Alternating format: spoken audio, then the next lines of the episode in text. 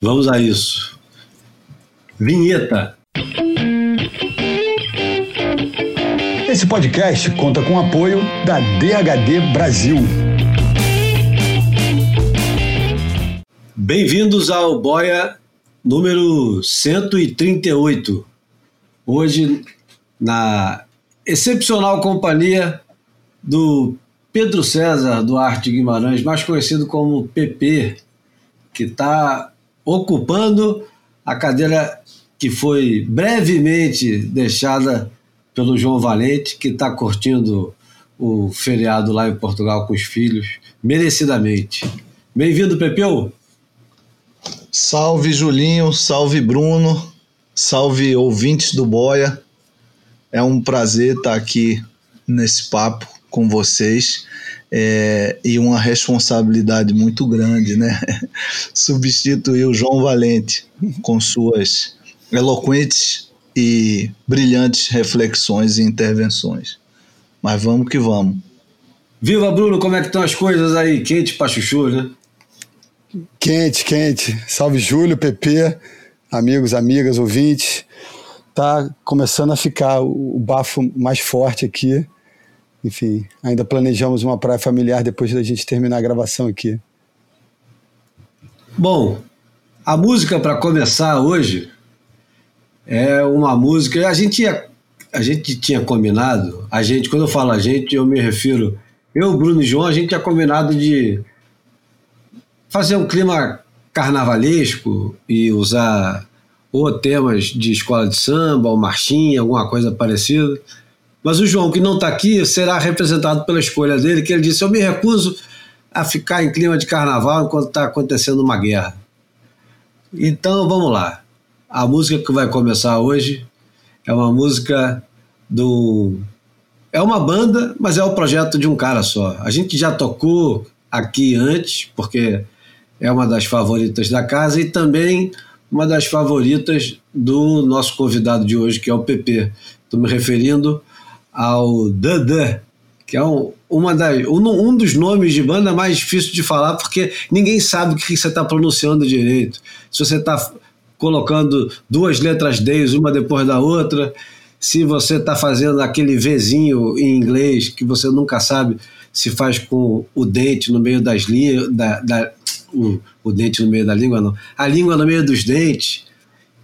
Mas para identificar melhor é o Matt Johnson, do Dudu no disco que ele lançou em 1989 e que foi destruído pela crítica porque quase unânime o pessoal bateu muito nesse disco que chamava Mind Bomb e o nome da música é Armageddon Days Are Here Again.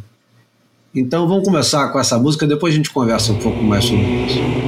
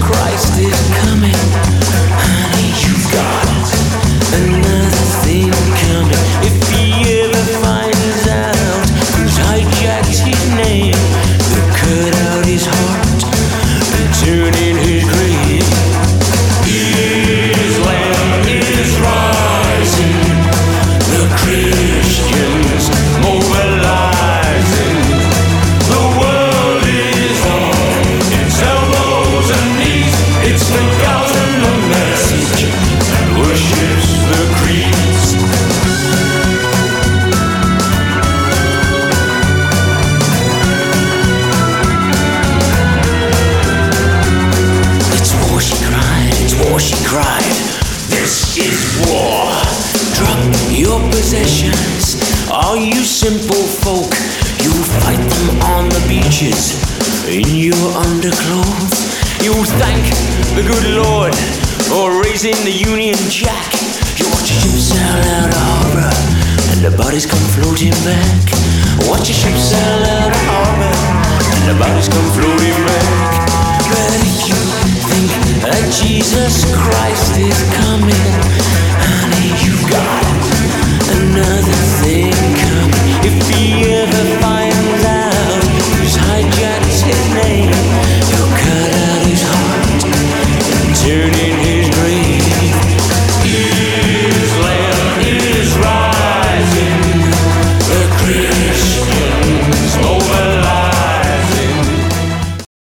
Bom, é, nesse disco, o Matt Johnson que mudava a banda de, de disco para disco tinha nada mais, nada menos do que a companhia do guitarrista do The Smiths, Johnny Marr, e mais uma porrada de, de participações importantes.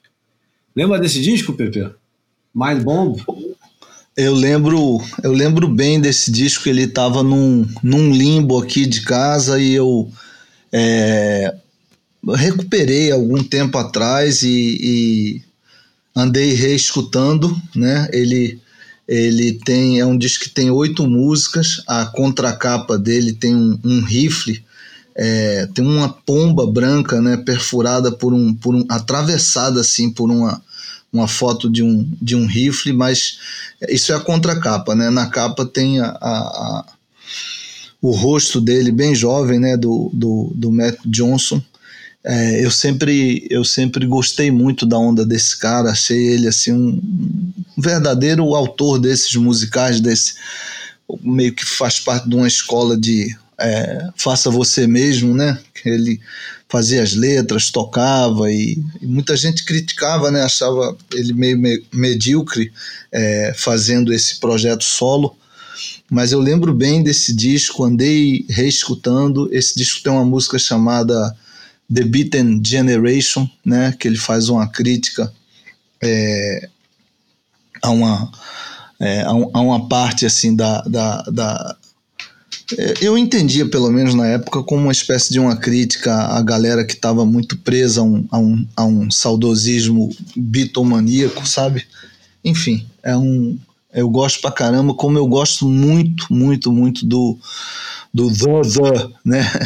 Do, do, do DD, que eu acho que depois do The The, o nosso grande desafio é, é Jan Jan pronunciar, pronunciar direito o nome do João João, né, cara? Jan Jan. Eu, eu até queria fazer um vídeo no Instagram, tentando um vídeo re, resgatando a Bog. A Bog tenta ensinar a pronúncia correta de Jan Jan.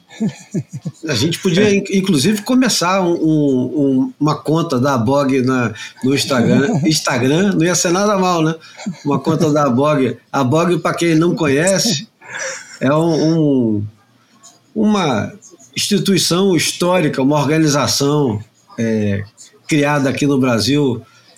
Dizem que foi criada nos anos 80, mas parece que tem, tem algum resquício nos anos 70 ainda. Mas a BOG é a Associação de Baba-Ovos de Gringo. É o acrônimo, né? A BOG a BOG era muito atuante né, nos anos 80. Os gregos não, não podiam sequer levantar uma mala do chão que já vinha sempre algum funcionário sócio da BOG e porra, não permitia que isso acontecesse, levava as pranchas. Eu mesmo já levei, é, já levei malão de prancha do Rob Page. Quem, quem nunca, né?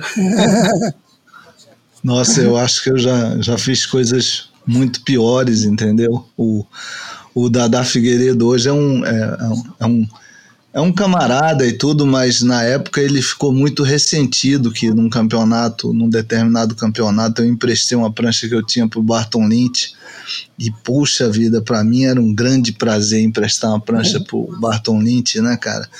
É, mas é, são novas formas de, de colonização, né, que a gente não consegue escapar. Você foi um traidor da pátria. Total. E olha que a prancha era verde e amarela, hein? É, paradoxo e contradições.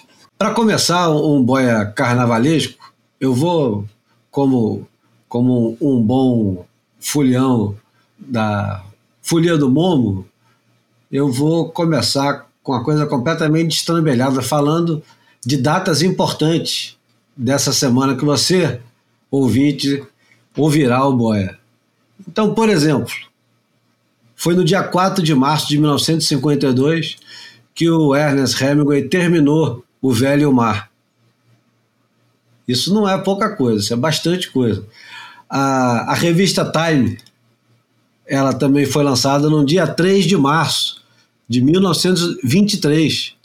3 de março também não é uma data literária, mas que inspirou músicas e muita literatura boa, é o aniversário e o Natal de todo rubro-negro, aniversário do Zico, né? Arthur Antunes de Coimbra. É, o Pablo Neruda foi eleito é, como senador no Partido Comunista no Chile no dia 4 de março de 1945. E para terminar, aliás, não, para terminar não, tem mais duas interessantes. Isso é tudo do Literary Hub, que é um, um site fantástico. E tinha tanta coisa boa que eu resolvi falar aqui. No dia 1 de março de 1856, Charles Dodgson publicou o seu primeiro trabalho com o nome de Lewis Carroll. E a Hamilton Sons também começou a produzir a primeira máquina de escrever comercial no dia 1 de março de 1873. Bom, acabou com essa é, bela cagada de regra literária e vamos ao que não interessa, que são as futilidades do mundo competitivo do surf competitivo. Acho que a grande notícia da, da semana passada foi o, a ausência da campeã da primeira etapa do circuito mundial feminino, a Moana Jones Wong, entre os convidados, convidadas para o campeonato de, de Portugal. Mel, Hip Cool, sei lá como é que é o nome. O Bruno já, já deve estar familiarizado com esse nome, porque ele vai ter que repetir muitas vezes. É, e foi. Eu, eu considero que foi um. Não vou dizer que foi um choque, mas uma surpresa enorme. Não foi, não, Bruno? Para você foi uma surpresa muito grande. Além do mais, Tia Blanco no lugar dela. É estranho, né? É uma, uma campeã com um circuito ainda com duas etapas só computadas. A campeã de, um, de uma dessas duas etapas não estará na terceira. Obviamente, ela, ela não é uma titular da, da elite mundial, mas por conta desse contexto da vitória, todo mundo imaginava que ela estaria presente na terceira etapa. Né? Eis que surge a confirmação do convite é, da, da Tia Blanco, que venceu aquele Ultimate Surfer, uh, uh, evento programa de realidade, reality show, é, produzido lá na, no Surf Ranch do, da piscina do Kelly, é, e, e, que o vencedor no masculino foi, foi o Ezequiel Locke, por acaso também se classificou é, via divisão de acesso, né? Então ele brincava se é, antes do tour começar esse ano de que ele tinha uma dupla qualificação. E agora ela está mostrando que ela, ela se qualificou, né? não foi para as duas primeiras etapas, mas estão dando a ela esse direito de competir agora em Portugal. É, é exótico, estranho, né? Não, não ter a campeã da primeira etapa, mas enfim. É... O nosso companheiro de grupo de WhatsApp, o Renato Alexandrino, que é repórter do, do Globo Esporte, é, aparentemente não, não, é, não vou nem falar aparentemente que é sacanagem, mas ele conversou com ela, né, pelo menos perguntou fez a pergunta. E ela estava é, chateada. Você leu a reportagem, Bruno? Lia, lia. Ela estava chateada, visivelmente chateada, porque pô, ela se, se, imaginava, todo mundo no entorno dela devia estar tá comentando, é, que seria natural ela estar presente. É, ia ser até um desafio interessante, né? Ver a menina numa onda de, de, de, de fundo de areia, com, com, vestindo roupa de borracha, uma realidade totalmente diferente dela e, e, por ser, ter sido a campeã desse evento histórico em Pipe, é, todo mundo imaginava que ela teria essa chance, né? Pepe, você assistiu o Feminino em Pipe? Assisti algumas baterias mas eu, eu, eu andei uma época assim muito no, no, no período pré pipeline, eu andei assim umas três semanas, cara, consumindo todos os vídeos diários do YouTube em pipeline. Então eu vi muita onda dessa, dessa Moana, né? Muita onda. Mas eu confesso que a única. Assim, o único lugar que eu vi essa garota surfar foi pipeline. Então eu ficaria muito curioso para ver como ela se sairia ali no, no, em Peniche, né? É, super tubos, né? E, e, confesso que nem, nem vi a participação dela em Sunset. Ela não foi, foi tão mal em Sunset, né? Ela, o resultado foi ruim, né? Mas ela surfou bem, não foi, Bruno? É, ela surfa bem, cara. Inclusive, ela falava isso na matéria do Renato, ela fala isso. Que as pessoas se acostumaram a identificá-la como uma surfista de pipeline, mas ela começou a surfar em pipe há, há poucos anos. Mas, enfim, é, só por enfrentar o, o crowd selvagem com os, é, contra os homens lá, ela é, adquiriu uma certa notoriedade, né? Mas ela é uma surfista de. já ganhou campeonato de categoria de base em vários tipos de ondas é, diferentes. Então, enfim, ela tem, tem qualidade para surfar um beat break facilmente e seria interessante. Eu, eu, eu tô como o PP, eu estava curioso para assistir ela surfando uma realidade diferente dessa que a gente se acostumou a ver agora no passado recente. E ver se ela é boa de, de tubo mesmo, né? Também imagina dar um super tubo legal ali é, é. Na, na, na, hora do feminino, assim, uns tubões e ela, sabe, com roupa de borracha, com outro tipo de prancha, se mostra ali ágil e sai, pô, atravessando os tubos. Seria interessante mesmo. Aliás, vamos aproveitar então para falar um pouquinho sobre a expectativa de Portugal que começa essa semana. A gente está gravando na terça-feira, dia 1 de março, e dia 3 começa a janela. Pelo que foi. É, eu, eu li hoje também no, lá no Suelnet, que é o, um dos nossos sites de eleição aqui do Boia, para nos informarmos, que a previsão, é, que foi atualizada já recentemente, mudou para de bom para muito bom.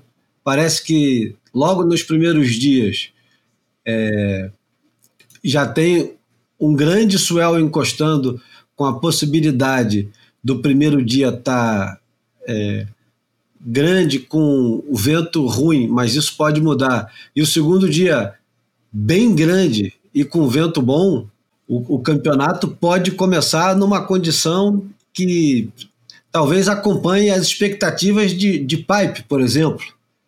E o que a gente tem acompanhado, principalmente pela conta de um americano que está filmando é, nunca tinha ido para a Europa e está filmando avidamente tudo que ele pode, que, filmando e publicando. Tá acompanhando, Bruno, no Instagram? Eu esqueci agora como é que é o nome da conta, como é que é o nome do cara. Mas eu sei que Não. é um americano que está filmando e, e, colocando cada onda e, uma, e numa quantidade enorme. Você já viu isso? Passa esse link aí, Julinho. É. Inclusive, divulga no Boia. A gente aprende tanta coisa no Boia. Inclusive, essa daí seria de extrema utilidade. É, eu não, tô, não, não sei se eu estou acompanhando sem perceber esse destaque todo para todas as ondas, mas não me saltou ninguém aos olhos aqui especificamente, não. Não, eu. É, o Ítalo mesmo colocou uma onda dele que é um tubão, aí ele, ele sai do tubo, emenda num aéreo alto e completa limpinho, e foi esse cara que filmou. Vou procurar aqui. Boa. Eu vi essa onda, eu vi essa onda. É, eu nem, nem reparei quem tinha feito, eu achei que tinha sido um, um desses subordinados, né? Um, é. Uma dessas pessoas da equipe do, do Ítalo, eu não sabia que tinha sido esse, esse, esse americano aí, esse estadunidense aí que filma avidamente, como disse o Júlio. Ah, o Mas. Peyton Willard. É. Esse, esse mesmo. É, é isso aí. Peyton com Y. E o Willard. Como é que é o nome do cara? Vou anotar aqui. P-E-Y-T-O-N-W-I-L-L-A-R-D. Aquele underline, né? Aquele tracinho. Aí eu vou botar Peyton e. É, Peyton Willard. É. Trabalho. Garotão pra caramba. Tá lá largando o dedo. Um cara de Peyton. É. 18 anos ele tem e tá lá filmando o cara e E ontem também, ontem ou antes de ontem, no YouTube tinha um, um vídeo meio é, quase sem edição nenhuma de uma sessão, sei lá, cinco minutos, seis minutos de, em super tubos, todo mundo dentro d'água, pegando tubo pra cacete. Já tem umas imagens interessantes, tem um, um, uma vaca animal para variar do Jadson, né? Que é. já pode ser a vaca, já pode ser a vaca do campeonato antes de começar o campeonato. Já viu essa não? Não vi, vi, tem, tem pegou o tubão do chumbinho também. Vale, vale a visita no, no na conta do moleque. Tem umas ondas boas lá. Enfim, quais são as expectativas agora para para esse campeonato em Peniche? Vamos supor que o mar comece logo com um, um super tubos meio over, tipo oito pés, daqueles com lip grosso, demorando, difícil de achar. Quem é que se dá bem no mar desse? Porra, Ou melhor, quem é que não se dá bem no mar desse? É. Os caras todos têm, têm respostas rápidas, né, cara? É, é tão chutômetro, mas enquanto você falava, engraçado que eu estava dando um scroll aqui, uma, uma rodada no, né, no, na, na, conta desse, do Peyton, e aí eis que me aparece o, o John John. Mas depois de, de, ser favorito em pipe, é, ser favorito em pipe sunset de sucumbir, né? Quem sabe? Rapaz, e você vê, né, o Júlio aí falando sobre os favoritos e tal, vou fazer um papo chatão de estatística.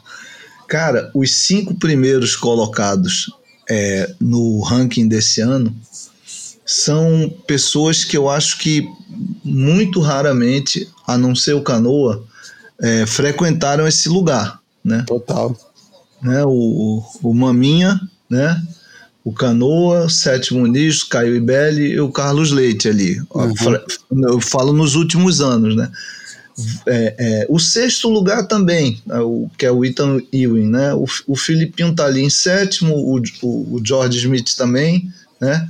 E o Jan Jan tá em décimo lugar, é, com o Miguel Pupo em nono eu quero só ver, cara, se esse, se depois desse campeonato esses, esses nomes vão estar tá completamente é, desconfigurados, entendeu? É, eu, eu, eu não sei. Vamos, vamos ver não, se. Mas o Caio ele tá, tá convidado para esse campeonato? Tá, tá dentro do campeonato, totalmente.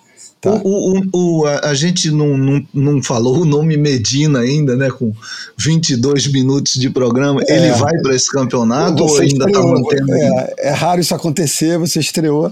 É isso mesmo, 22 minutos, quase 23, né? Mas ele não vai estar tá nesse campeonato.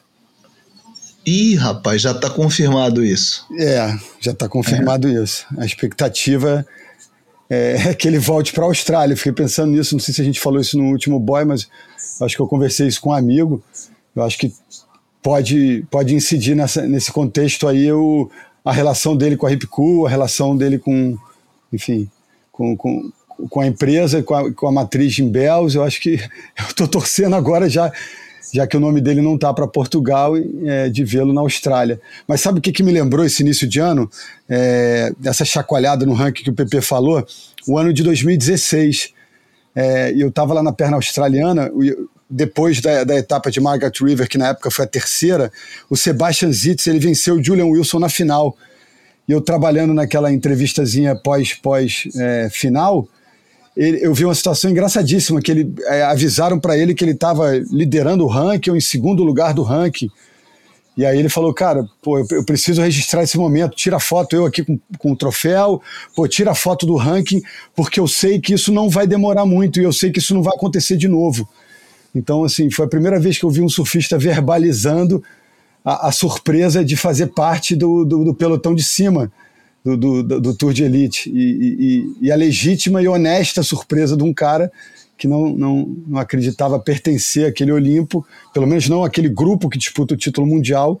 E o Sebastian Zitz me, me surpreendeu com, essa, é, com esse banho de verdade na hora. Achei assim, é, achei bacana. E, e, esse início de ranking me lembra isso, uma chacoalhada que muito provavelmente não, é, não deve permanecer do jeito que está, né? É, eu também acho que, não sei, é, eu acho que desse, desses 10 aí, somente três vão, vão permanecer entre os dez na, do, ao final do, do, do campeonato. Ô Bruno, a gente falou semana passada, já que você estava na dúvida, eu também agora fiquei com a pulga atrás da orelha. A gente falou semana passada sobre é, os descartes que o Medina teria se ele entrasse na segunda metade ah, do ano. Acho falamos? que falamos, né? Que não, é, então, é, mas tá. sempre vale, para quem não pegou, né? É, o descarte vai ser efetuado na primeira metade do ano. To, todas as etapas do, da segunda metade depois do corte contam, né? Então o descarte tem que ser executado agora. E só para completar o raciocínio né, dessa viagem temporal aí do, do de, de 2022 para 2016, o Sebastian Zitt venceu Margaret River e a gente vinha de duas vitórias seguidas do Matt Wilkinson. Então, assim, foi um momento que o, que o, que o circuito também ficou se perguntando: caramba, porra, o que, que aconteceu? Para onde vamos, né? Matt Wilson Cara, vai... pode crer. Matt Wilson Matt duas seguidas, né? É, vai disputar um título mundial, enfim. E aí veio uma vitória do Sebastian Zitz. Então foi um início de temporada bem improvável. E eu acho que desde esse 2016 que a gente não vê um início de temporada tão improvável, imagino. E foi, quer dizer, foi não. E é muito curioso que o Matt Wilson não exista mais no cenário. É, é. o Sebastian Zitz também não é, enfim, nasceu o primeiro filho, acho que já nasceu o segundo e, e não, não demonstrou que está tá querendo voltar ou está se colocando nos eventos de, de, do Challenger Series, né? Enfim, já, já percorreu essa estrada e não parece que é disposto a percorrer de novo. É, o Matt Wilkinson, né? É, nesse ano eu, eu lembro dele sendo carregado nos ombros por alguém e ele perguntando para alguém assim: What the fuck is going on? depois da segunda vitória dele, né? Ele é, é engraçado que, que na, na, última vez que teve um, um W, a última não, né? Mas acho que penúltima talvez que teve um WQS em Saquarema, eu acho que ele que ganhou, né? Ah, é, não, já tem um tempo aquele o, um Prime que teve é, lá, um Prime né? 2000 e 11, 12, faz, é, faz é, tempo, cara. O retorno, tem isso mesmo, 2012, 2013, por ali. Agora vamos lá, né? Um Etsut camuflado. o Matt Wilkinson foi, foi muito é, bem julgado, né? Tanto no primeiro quanto no segundo campeonato. É. No, no, primeiro campeonato, ele tem duas baterias, coincidentemente, com brasileiros, uma com o Adriano primeiro e depois com o Felipe, que eu acho que ele não ganhou nenhuma das duas. Principalmente a com o Felipe, eu acho que ele não é. ganhou mesmo. E em Bells, depois, ele empata com o Julian Wilson numa bateria que o Julian Wilson ganhou dele. Enfim, aquelas é histórias, né? É, para você ver, né, cara? E, e, e, assim, o que fica, né? O que fica registrado, né? No, no, quando a gente dá um Google e tal, que o cara ganhou, essas sutilezas aí vão, vão sendo cada vez mais é, obscurecidas, né? Então, cara, começa a virar papo de, entendeu? De um, de um cara que tá. Ah, não, ele ganhou aquela bateria. Não. É, ninguém, depois de um tempo, né? Pouca gente vai, vai, vai, vai lembrar disso, né? Ah, é, mas é o, é o Boia vive dessas sutilezas, né? É. Então, pelo menos, tenta se equilibrar né, com essas sutilezas e a, e a realidade, né? E foi 2012, tá? A vitória do Wilson. Eu dei, apertei dois botões aqui só para deixar claro aí. E foi o penúltimo mesmo, entre esse e, e, e o último? Não, ainda não tiveram, ainda, ainda, teve, ainda teve alguns, e depois ele veio a fazer parte da Elite a partir de 2016, né? De volta. E falando em Felipe Toledo, já que a gente está falando de candidatos ao título e a etapa que se avizinha, as duas piores etapas você acha que já passou para o Felipe? Não, né? Porque tem Chopo ainda, né? É. Olhando para as 10 Seria, Mas, em teoria, chope pipe, né? Então, sim.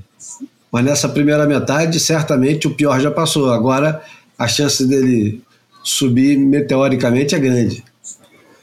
É, então, e, e sabendo onde será a final, né? É, de novo, a gente vai percorrer é, essa temporada repetindo um pouco esse sentimento de saber que a final entre essas e, e ter a noção que o Filipinho lá é, é poderosíssimo. Então a gente, eu acho que vai vai acabar narrando ao longo da temporada essa, o caminhar dele, né? Como se fosse quase uma, uma via paralela do outro circuito. Tamanha a expectativa dele disputar mais um título mundial ou, ou conquistar o título mundial dele, né? Eu acho que vai ter essa conversa paralela o ano inteiro, né? Onde é que ele tá, se chegou, não chegou no top 5 e como ele vai se comportar entre esses. Ele é uma figura é, que vai fazer parte desse, desse discurso sobre a, sobre a final desse ano, né? Pro, pro bem e pro mal o tempo inteiro, né? E o Ítalo, hein, cara? O que, o que esperar do Ítalo agora em 2022? Porque pelos clipes que a gente tem visto no, no Instagram dele, que aliás é sempre uma grande fonte de informação, é, ele certamente é o cara que está. Não sei se é o cara que está surfando mais, não é mais em quantidade, mas melhor. É, as ondas mais impressionantes até agora são dele. São, são, e rapidinho, Pepe, desculpa já entrar direto, que é só, só para lembrar que o, que o cara é bicampeão do evento, né? Fora, fora ter sido vice-campeão para o Filipinho em 2015, na, talvez a melhor final de, de surf né, performance, assim, sem ser tubo, que, que Super Tubo já viu, né? É, tubo não conta, porque aí tem, tem vários outros, mas sem tubo, aquela final de 2015, ele e o Filipinho foi, porra, um, um clipe de surf de alta performance, né? É, é verdade. Ele deu um aéreo naquela final, cara.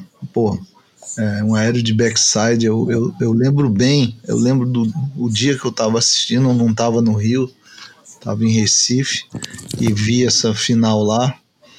E eu lembro que, que o meu tio Manolo já tinha me falado do, do, do Ítalo, né? É, e, enfim, mas o Ítalo já estava ali se consolidando, né? No, eu não sei, eu não lembro exatamente qual foi o primeiro ano dele, mas eu lembro que no primeiro ano dele ele já arrancou um quinto lugar lá em feed. Ele já fez muita, assim, ele provou muita coisa no primeiro ano, né? O Ítalo. E eu lembro como ele ficou triste de não ter ganho essa final, cara. É, eu lembro a imagem dele chorando ali no chuveiro do, de Portugal e depois ele ganhou duas vezes. Ele também é um, é um sério candidato aí, cara, a, a essa etapa. Mas essas coisas são todas muito, muito relativas, né, cara? Tem esses caras que, tipo o, o, o o Chianca, né? Que, sabe, estragam com todas as probabilidades, né? É, próprio o, né, lá na, na, na, Austrália, que tirou duas vezes é, o João o, Jan Jan do, do páreo, né? Então, enfim, é, o, o Ítalo é candidato, mas pode acontecer muita coisa, né? E engraçado, eu sempre, eu sempre tô numa torcida grande pelo Caio, cara. Eu acho ele um puta de um surfista, cara. Gosto muito do surf dele. Eu, eu, eu só acho que ele é um competidor relapso, mas ele é um excelente surfista, cara. Que merecia estar tá numa posição melhor, eu acho, é, no circuito. É, tá aí conquistando, né? tá, pelo menos ele tá é, tirando a forceps nessa posição. É, é bem louco isso, né? O cara que quando era titular não conseguiu esse desempenho em 2016 também, que foi finalista lá em Belgium, mas é, eu acho que ele tá, tá mais livre, tá mais confiante, sei lá, tá mais maduro. Acho que mesmo como pessoa, e eu acho que isso está refletindo, está aproveitando o momento, está tá valorizando, está tá grato pela, pela chance, sabe? Dá para isso em qualquer palavra que ele emite, eu acho que a gente percebe isso. O cara tá, tá grato e tá vivendo mesmo aqui esse clichêzão surrado do momento, né, de, de viver o presente, eu acho que ele tá, tá nessa onda aí. E o Slater tem alguma possibilidade em Super Tubos? Eu acho que sim, né? Se tiver uma é. grosseria, se tiver uma, né, esse mar que você narrou aí de... Ah, lá 2009? É, exatamente. Porra, tímpanos estourados, né, esse tipo de mar aí, de tímpano estourado, eu acho que... É, rapaz, se tiver fechadão, tubão, assim, se não tiver. É, se tiver só tubo e menos aéreo no final, eu, eu acho que ele tá sempre ali como um candidato, cara. É. Eu acho que ele tá com muita vontade aí nesse ano de, sei lá, de, de mostrar que, que, que tem, tem mais coisa para dar aí no circuito. Andou, a Steb fez um, um, uma um artigo perguntando para quatro especialistas o que, que eles achavam do ano do Kelly Slater até agora e o que, que eles projetavam para frente. Perguntaram ao Michael se amarela, se amarela, se amela, é o cara que é o, o, o repórter da casa, que é especializado em surf de competição lá deles. Perguntaram para Lisa Anderson, perguntaram para o Jake Patterson e perguntaram.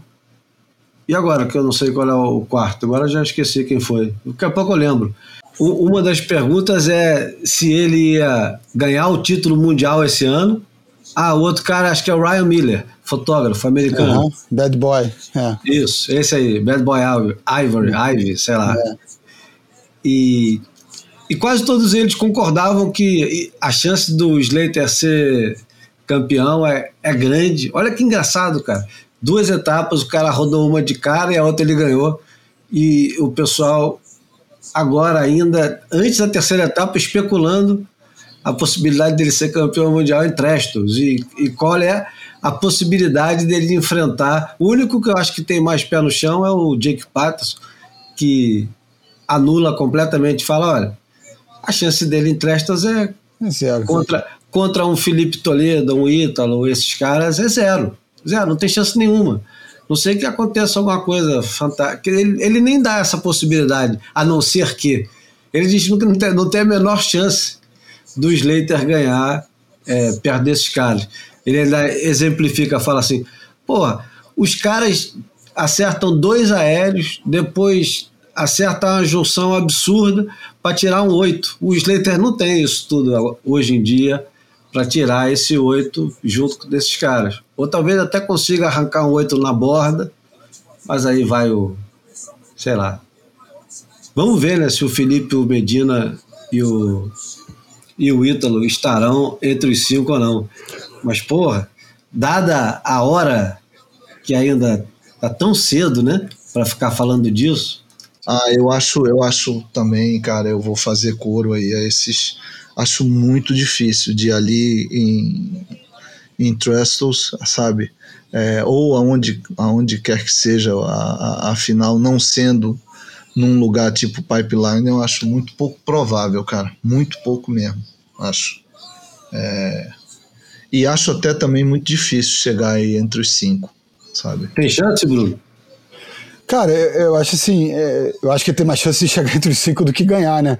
Agora eu fiquei imaginando, cara, é, se o ranking se configurar sem a presença de caras como Gabriel, Felipe e o Ítalo, pô, se o e o Iago? Foi, e o Iago, é, não, tô dizendo justamente esse tipo de surfista, coloco até nesse, é, nesse nessa tropazinha é, de surf ultra contemporâneo um color da vida, mas se ele chegar em Tresso, se a gente imaginar um cenário, por mais exótico que seja, do eu, é, surreal que seja, ele com Conor Coffin, com, sei lá, com, com um cara desse nível de surf um pouco mais antiquado, mais surf de borda, eu acho que até é possível você construir um, um, é, um desenho para que, que você consiga né, justificar o 12 título dele, com essa galera é, que, que não executa aéreos com a mesma facilidade do trio de ouro e desses agregados aí do top 10 e tal. Então a, a, situação é justamente essa. Se ele fizer com Conor Coffin, com. Eu ia dizer o Ezequiel Lau, mas é melhor procurar outro tipo de cara que, não, que realmente que não execute aéreo num, numa bateria de 30 minutos, que só consiga executar aéreo num, num, num filme que o cara fica lá 300 horas filmando para dar duas manobras, né? Então é, eu acho é, improvável, bem improvável em, em todos os cenários. Agora é, é curioso, né, e cruel também como a gente é, faz esse tipo de análise sem a menor parcimônia com um cara que praticamente inventou esse tipo de aéreo, né? Com um cara que abriu o momentum dando um aéreo absurdo de backside, né? É, eu, eu mesmo tenho uma, uma gravação, uma filmagem aqui de um, de um campeonato que o Slater perde, fica dentro d'água aborrecido e fica insistindo em um super aéreo. Eu consegui pegar um super aéreo dele sem mão na borda, um aéreo absurdo, né? E, e simplesmente ele não está conseguindo mais dar esses aéreos, né, cara? O cara que deu um 720 aí, a, É, sei eu lá, tava 4, lembrando. 5 anos Não, não, atrás. foi, foi lá em. Eu tava lá, foi, foi, em, não foi, foi no Baleal ali, né? Não foi no, no- na- nas ondas de Supertubos, mas foi na cidade de Peniche. Foi 2014, f- oito anos. Já, já passamos. Pois é, É. e a gente assim faz esse tipo de análise cruel é, em, em- É, em nome dos últimos anos, né, cara? É, flerta com a leviandade, né? Mas é isso. A vida é assim mesmo. É, assim é a vida. Vai que o cara dá uma internada no rancho só para ficar treinando aéreo, né? Eu tava pensando nisso, cara. Como é que pode um cara que praticamente inventou isso daí ser descartado, né? É. No, no, no boy, assim, com tanta crueldade, cara. É, o tempo é senhor dos destinos, né? É. Eu acho que a gente deve ir para a imagem falada primeiro, porque o, o almanac vai ser um pouco mais compridinho. Vamos embora. Fotografei você na minha Rolleiflex.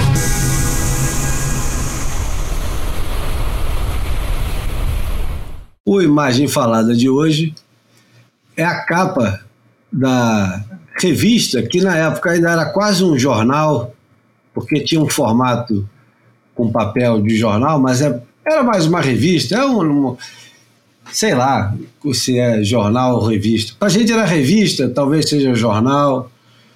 É a capa do Trax de 1982, abril de 1982. E tem o Shane Horan, então líder do ranking mundial, abrindo uma champanhe com a camiseta do campeonato Stubbs, que era o segundo campeonato do ano. E o, o Shane Horan tinha ganho o primeiro Straight Talk Open e tinha ganho o segundo, que era o Stubbs. E tinha ganho o segundo na final contra o Mark Richards. É, esse, esse feito dele, em 1982, já estava caminhando para. Ele já tinha três segundos lugares. Quantos anos ele tinha em 1982? Bruno, pesquisa aí, por favor, depois para Tá. ajudar. Mas ele já tinha três vice-campeonatos, porque ele tinha sido vice em 78 do, Do Rabbit. do Rabbit, depois em 79 é, em 79 do Marquista. Aliás, eu, eu nem tenho certeza, porque um dos anos do Marquista não é ele que é o, o, o vice. Um dos anos do Marquista, o vice foi o foi o Danny Kelloha, Pepe. Agora já nem estou lembrando. Vou ter que olhar aqui nos meus arquivos.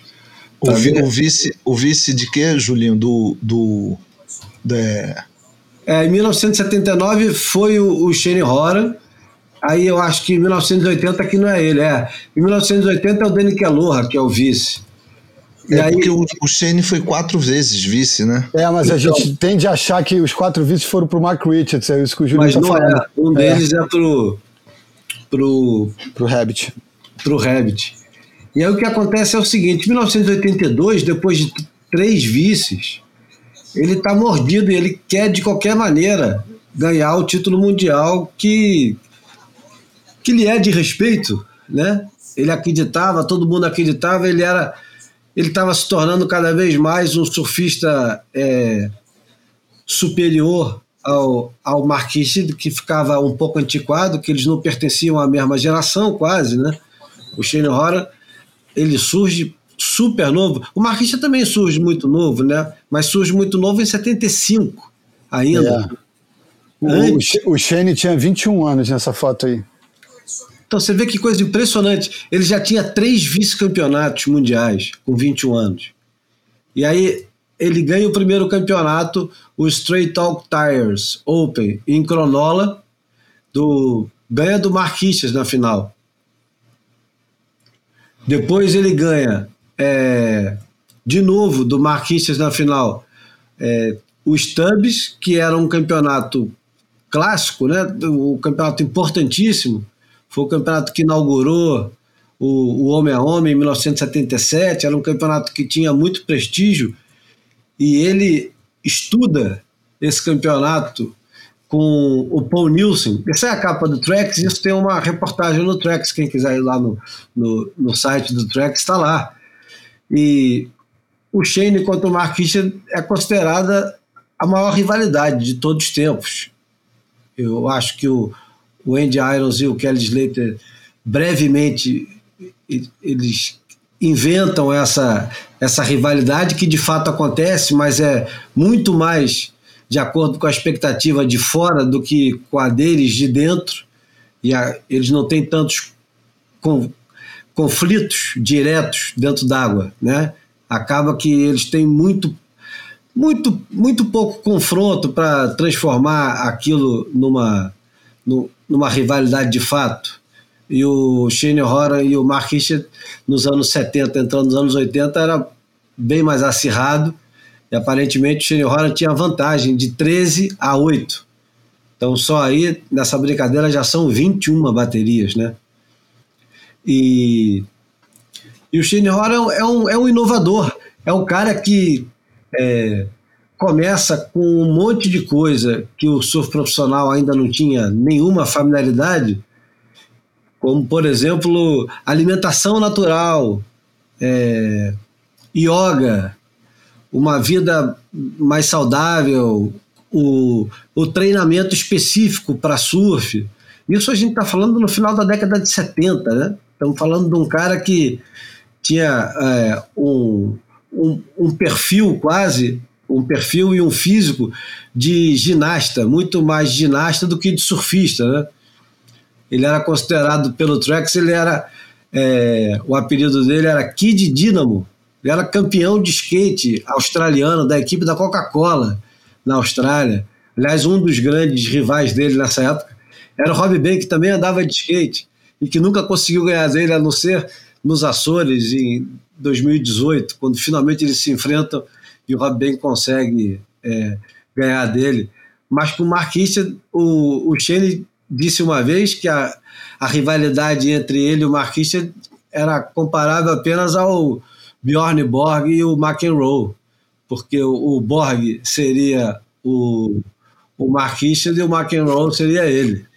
A Surfing até fez uma edição, né, explorando essa, essa é, uma matéria enorme na Surfing, explorando essa rivalidade entre os dois tenistas, uma matéria grande que o Shane aparece assim com um gorrinho, né? Um, um gorrinho desse estilo português. Quem lembra dessa matéria? É, Lembro muito bem. É. E, e, e, e, e tem outra coisa, né, Pepe? É. Ele é o primeiro cara dessa geração a apelar seriamente para filmar as baterias e filmar os treinos e trabalhar em cima do que ele assistia para ficar cada vez melhor e ser campeão mundial. Ele tinha esse, é, assim, ele, eu acho, talvez ele tenha sido aí o primeiro projeto de, de, de, de surfista é, que flerta mais com o que, o, o que chamam hoje de atleta, né? Que se referem, muita gente se refere ao surfista como atleta. É, você vê aí nessa foto mesmo, o cara cheio de abdômen quadrado, um braço fortão já, o, o Shane também tinha uma perna enorme. Ele puxava um ferro também, cara. Não tinha só essa pa parte mais natureba e orgânica e tal. Tinha uma parte também de um treinamento mais pesado que ele, que ele, que ele fazia, né? E eu não lembro de ter antes do Shane é, o Tom Quero depois, né? O Tom Quero depois também por conta do problema no joelho, puxou um ferro absurdo e foi um dos, dos surfistas assim que é, que trouxe essa coisa de não, cara, surfista tem que ter perna forte, né? Porque o biotipo do surfista não era um biotipo assim atlético, né? Grandão, fortão, não era. É, o Mark Richards, cara, o biotipo do Mark Richards é estranhíssimo, sempre foi estranhíssimo, né? É, e, o, e, o, e o Shane talvez tenha sei lá, inaugurado aí essa essa essa parada do, do atleta, assim, de uma forma muito. Se, se você fizer uma, né, uma genealogia mesmo, vai ver que ele é um dos primeiros, assim, pelo menos na década de 80, né? É, essa foto é muito legal, cara. É muito legal essa fotografia aí, escolhida para o para o fotografia a imagem na minha Rolleiflex, uma imagem falada, né? E na Muito final, bom. antes de entrar dentro d'água na final contra o Marquinhos, ele, inspirado no Michael Peterson, Ele ficou escondido, deixou o Marquinhos entrar sem ver ele. Você vê os jogos mentais que eram utilizados a qualquer custo para é, um ganhar do outro. Ele fica escondido e aí aparece com a bateria já começada e rema direto para cima do Mark Richard para intimidá-lo, que era também um cara extremamente competitivo e cheio de, de jogos mentais. E eu estava falando que o Paul Nilson ajudou ele, o Paul Nilson que era também um, um surfista australiano histórico, altão, surfava muito bem. É, o Paul Nilson aconselha ao Shane Hora a ficar sentado mais aberto e deixar o marquista ficar para dentro do pico. Enfim, é, é, um ano que o Shane Hora acredita que vai ganhar o título e começa é, o ano super bem. E ele diz que perde o título mundial no Rio de Janeiro, no AMS 5000, é, e diz que perde roubado. Ele fala que o, os juízes é, locais, que eu já não vou nem lembrar quem é, deram para o Greg Day. Greg Day que a gente já falou aqui no, no Boia, que estava usando uma três quilhas, talvez uma das primeiras três quilhas, é Simon Anderson. E o, o Shane Horan perde no, no round 2 pro Greg Day, que foi até a semifinal, perdeu só pro Valério, que ficou em segundo. Quem ganhou esse campeonato foi o Ter Richardson, é, surfando de biquília, né, Pepe? Sim, o Ter Richardson ganhou, ganhou a final contra o Valério, Valério surfando de biquília. Dando 3 e essa é uma das, das primeiras é, um do, uma das primeiros assim, um dos primeiros registros que eu tenho em Super 8 né? O Super 8 era um rolinho que durava apenas 3 minutos, então a gente só metia o dedo ali se tivesse acontecendo uma coisa que a gente considerasse muito relevante, né? Então, é, eu fiquei esperando muito tempo para poder. E tem, uma, tem, tem umas ondas do Greg Day, né? Que realmente, cara, tava, tava fazendo um surf assim, tipo quando a gente viu um, o surgimento do Felipe Toledo, naquele Belch que o Filipinho ficou em terceiro, mas que estava. É, você via ali, cara, que estava chegando um, um, cara com um surf é, que, que, que não estava sendo feito, entendeu? É, eu estou falando de velocidade de manobra, de quantidade de manobras. O Greg Day estava atacando a onda do arpoador de backside, assim, com muitas batidas verticais, uma atrás da outra. Eu não sei se na bateria do, do, do Shane é, é, é, ele foi empurrado ou não foi, mas de fato o Greg Day naquele campeonato é, foi um, um, uma aparição, assim, sabe?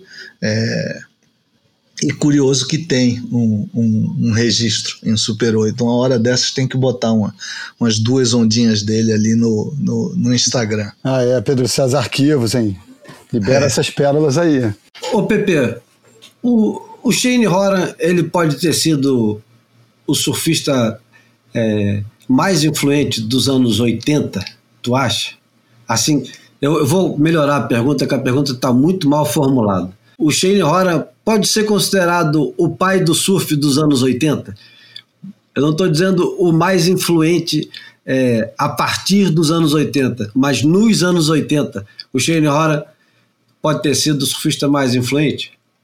Cara, eu, eu acho que, assim, fazendo uma analogia muito maluca com, com os anos 80 assim multipolar, né? É, União Soviética, né? Rússia e, e, Estados Unidos e tal. Ele, ele era o contraponto ao Mark Richard, né? É, ele era o cara que usava single fin, né? Usava monoquilha, usavam as quilhas de encaixe assim que a quilha ia lá para frente, fazia, ele conseguia fazer truques.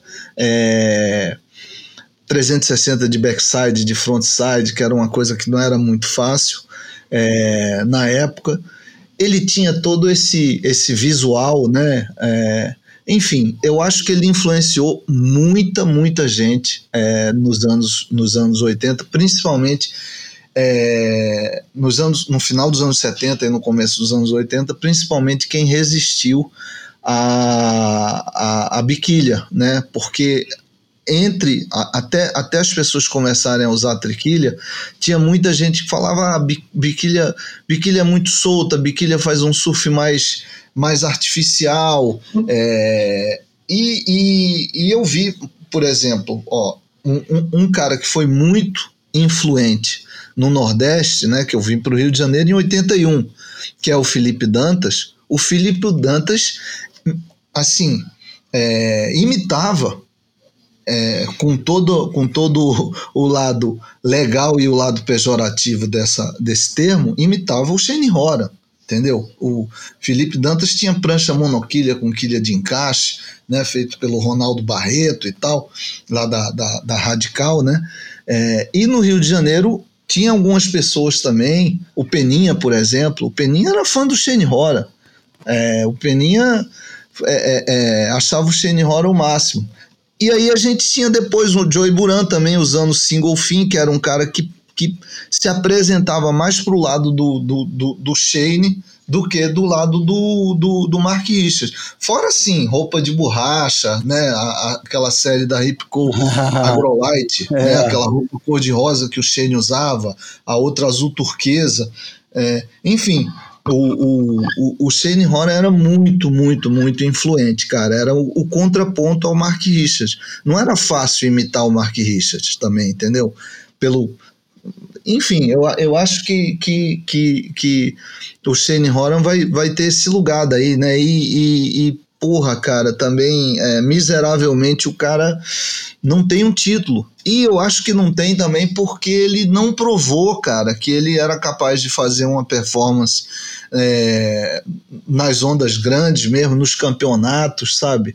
É, por mais que o, que o João tenha até feito uma, uma, um resgate de uma performance dele num determinado Sunset, a consistência dele ali no Havaí é, nunca, nunca foi tão hegemônica quanto no, no, nos outros mares de ondas menores, entendeu? Então, é, o Shane entra para a história assim também como o eterno vice, né? É uma coisa meio desgraçada assim na vida dele, mas mas é, mas eu acho que ele foi ultra influente, cara, muito influente mesmo. Olha, eu só queria dar meu, meu dedinho de prosa sobre isso aqui, embora eu não seja um, um um admirador é, histórico do surf dele e tem aquela minha questão porra, problemática de ver o mundo do ponto de vista goofy e não ter um, um olhar com a mesma candura para os Regulars. É, eu estava exatamente nessa época aí, 81, 82, passando, acho que eu narrei isso uma vez aqui no Boy, por isso que eu me dou o direito de repetir, passando de carro, é, indo ali pela, pela, por Ipanema com meu pai e meu irmão dentro do carro, e a gente é, indo no sentido de Copacabana, né, passando pelo arpoador, a gente viu o Shane é, andando na água sozinho, com uma, saindo da água sozinho com uma roupa de borracha dessa Hip Cool com três cores fluorescentes diferentes e uma Starfin daquela reluzente. Parecia de fato um astronauta descendo da sua nave e a gente apontou, eu e Marcos, para o meu pai. E eu não sei dizer se fui eu, se foi ele, ou se um falou e o outro corroborou, mas a gente, um dos dois ou os dois disseram: olha é isso aí que a gente quer, é isso aí que a gente quer ser. Aquilo lá, ó, quero ser igual aquele astronauta ali. Então, assim, eu, eu tenho essa, essa fotografia na minha memória do momento que eu vi esse, esse astronauta andando pelas areias do arpoador e eu desejei ser igual a ele. Então... Ele tinha esse poder mesmo, cara. Ele é. ma magnetizava e eu acho que é. quem poderia também falar muito sobre ele é o Mário César Pereira Carneiro, cara. Ah, que foi locutor de, de, de, de, né, de boa parte desse evento, né? É, é, não, eu falei assim como se. Mas eu acho que o público do Boia sabe tudo, cara. Então, é, é, eu joguei o Mário César, o Júlio, o Júlio contextualiza aí, Júlio. Não, o Mário César Pereira Carneiro é a voz do surf, né? Dos anos 70 e até meio dos anos 80, né? Locutor e... do, né, o, o, locutor oficial do, dos YMS 5000 e, e né? muito muito brother do Shane é, na, na, na, não só na, durante os campeonatos quanto durante os eventos paralelos, né, cara? É. Agora, agora vai uma fofoca aqui, o Shane Hora tinha um, um, namoro, um caso com a Fernanda Barbosa, né, cara? Uhum. É. Que, que aí sim precisa de contextualização. Bruno, contextualiza aí. Fernanda não. Barbosa. É uma musa, musa carioca, do- exatamente identificada com os anos 80, né? Modelo, enfim.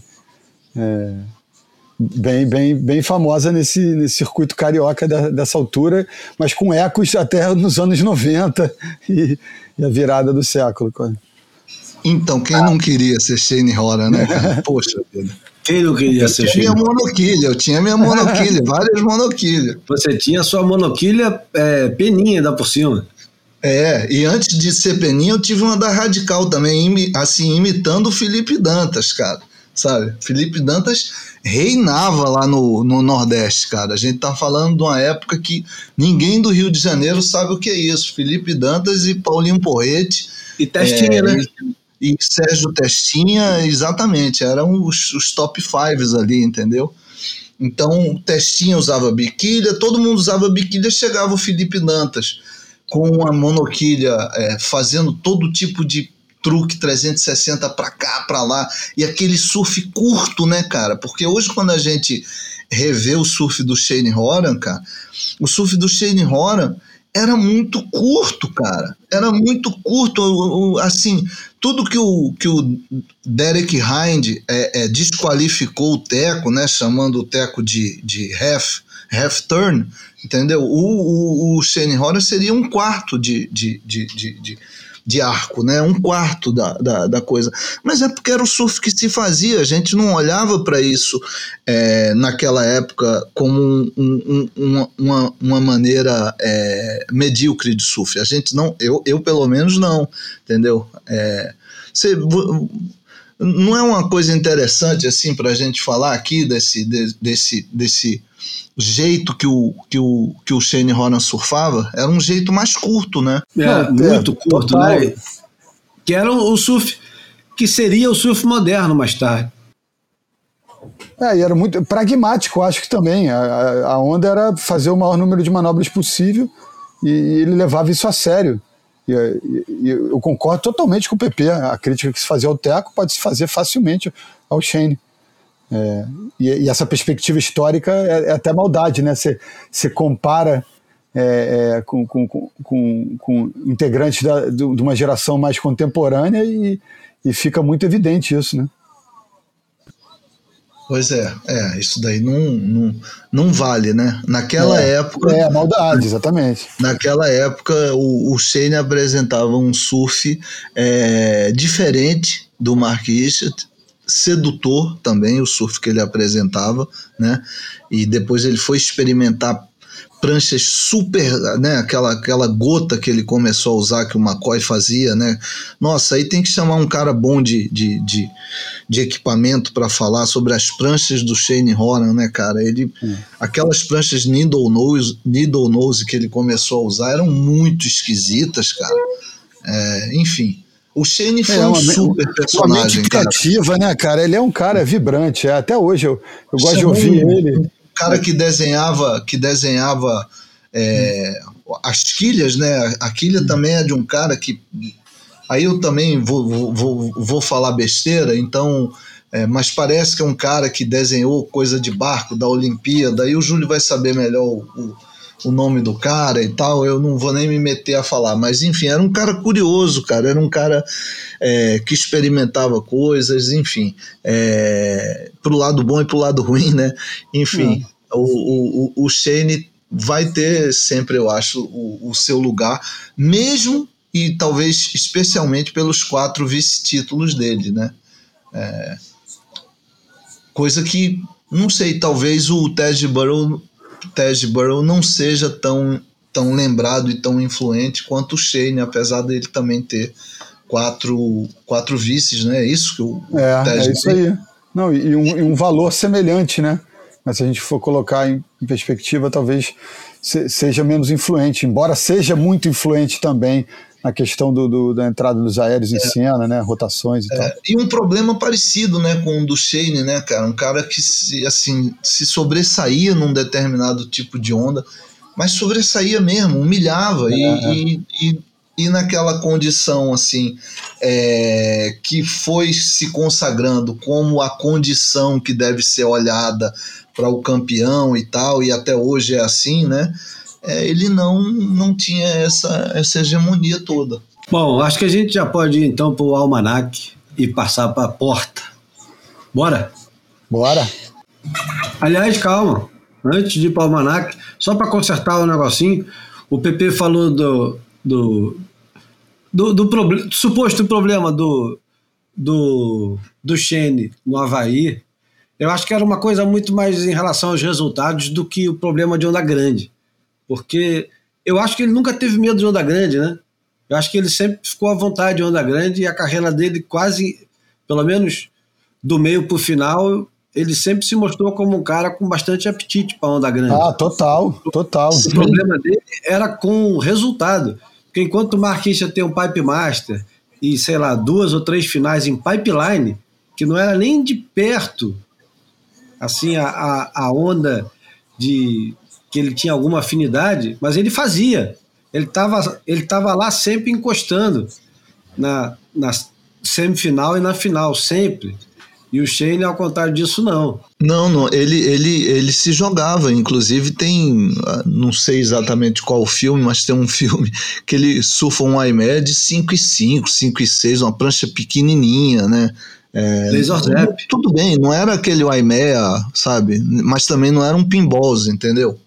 O maluco lá com uma prancha, porra, nos anos, sei lá, 80, 90, uma prancha menor que seis pés, monoquilha, pegando umas ondas bem grandonas, né? Então não era um, um, um, problema assim de medo de onda, era de, de resultado e talvez mesmo também de encher os olhos com uma performance como o Mark Richards, o Danny Calorra, o Sean Thompson. Tom Quero, é.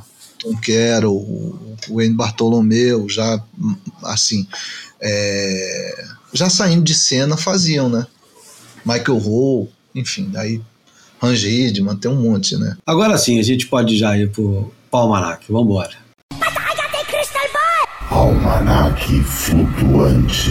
O almanac de hoje é mais uma recomendação do YouTube, porque vai ser o almanac e ao mesmo tempo vai ser o obituário. Na semana passada, dia 25, é, faleceu o vocalista Mark Lanegan, conhecido por ter integrado o Screaming Trees, uma das bandas fundadoras daquele movimento grande, grunge, de Seattle no início dos anos 90, junto com o Pearl Jam, é, Alice in Chains e Stone Temple Pilots. Stone Temple Pilots faz parte? Já nem lembro mais. É, faz, é, da geração faz. Soundgarden, é, obviamente Nirvana, e, e mais uma porrada de gente que fazia um barulho bom da porra. Apesar do Screaming Tree ser bem mais antigo do que essa geração quase inteira de Seattle, e dele não ser original de Seattle, ele era de Washington. Mas o Mark Lanegan, que depois, paralelamente ao Screaming Trees, Screaming Trees termina, eu acho que em 90 e alguma coisa, e ele já, o Mark Lanegan já tinha uma carreira solo com quatro discos e depois ele vai lançar pelo menos mais seis ou oito discos, vai fazer disco em parceria com outros músicos, como a Isabel Campbell. É... Enfim, era. Ah, com o George Holmes, né? Do, do Queens, Queens of the Stone Age também. É, ele participa de Massive Attack, Queens of Stone Age, tanta gente diferente, né? O cara era, era muito plural, né? E, e durante as, as, as lembranças que o pessoal ia colocando no Twitter, Instagram e redes sociais, alguém colocou um vídeo do também falecido Anthony Bourdain junto com o Mark Lanegan no programa Parts Unknown, tá no, no tá no YouTube. E além da conversa que eles têm, que é uma conversa sempre muito boa, porque o Antônio Bourdain é um cara muito espontâneo e, e toda a conversa com ele é boa, é, na segunda parte do, do vídeo, é um vídeo de 10 minutos, na segunda parte do vídeo, o Anthony Bourdain ele faz um, um pequeno a parte genial dizendo que toda pessoa que se preze tem que saber fazer uma omelete decente, saber limpar a bunda e apertar um baseado. e aí tem ele apertando um baseado e em seguida o, um clipe lindo, lindo, lindo que o Parts of Know, que é esse programa que ele fazia, dedica a música do Mark Lanigan, que chama-se Strange Religion. E é uma parte que é lindo, é lindo, lindo, lindo, vale muito a pena assistir. Busca lá no, no, no YouTube Anthony Bourdain e Mark Lanigan, Sharing a and Strange Religion. É fantástico, é fantástico. É, é, é, eu diria que é necessário quase Next to making a proper omelet or like wiping your own ass, knowing how to roll a joint is an essential life skill for any self respecting member of society, in my view. Pay attention, people.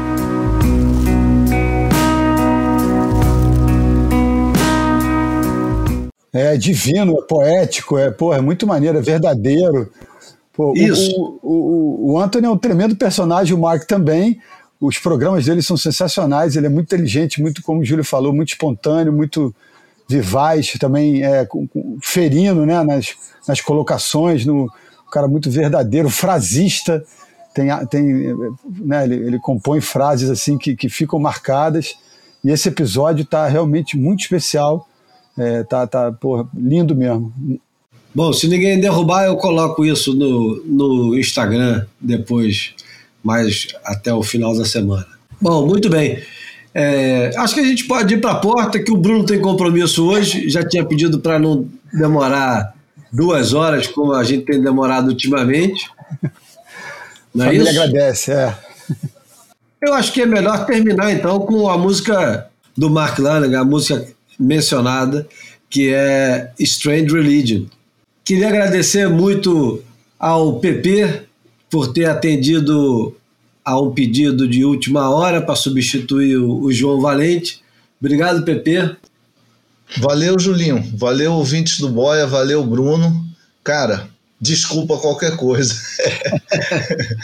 é sempre um prazer, cara. Eu, eu acabo falando muito às vezes, mas é sempre um prazer mesmo. E mais prazer ainda é, é ouvir o Boia, cara. A análise que teve no 136 sobre a onda de Sunset é, é algo assim, para mim, sabe, memorável e, e, e as, e as é, dicas né, que a gente tem aqui para de coisas, né? Por exemplo, o Peyton. Vou sair daqui agora, vou lá ver o Peyton. Bom, obrigado, Bruno. Valeu, Júlio. Valeu, PP. Pô, sempre é, é, bom demais, saborosíssimo ter você com a gente. E é, é a família estendida do Boia. Então, um grande abraço. Até a próxima, galera. Bom, então esse foi o Boia número 138. Não esqueçam de avaliar, favoritar, estrelar, fazer o que der para fazer no, nas plataformas onde é possível você é, avaliar o Boia. Coloca lá no Spotify, o, o Apple Podcast.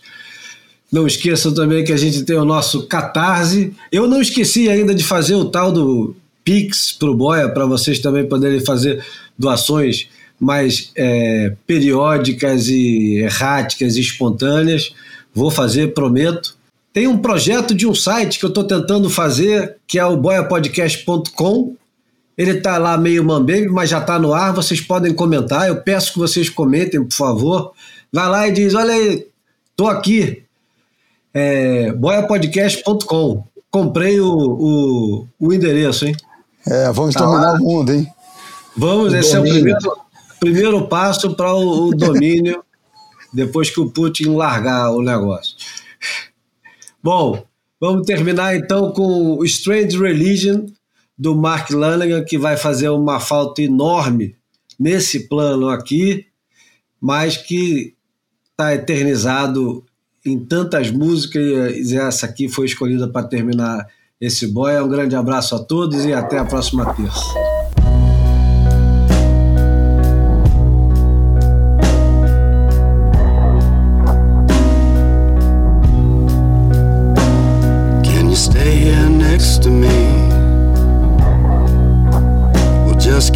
driving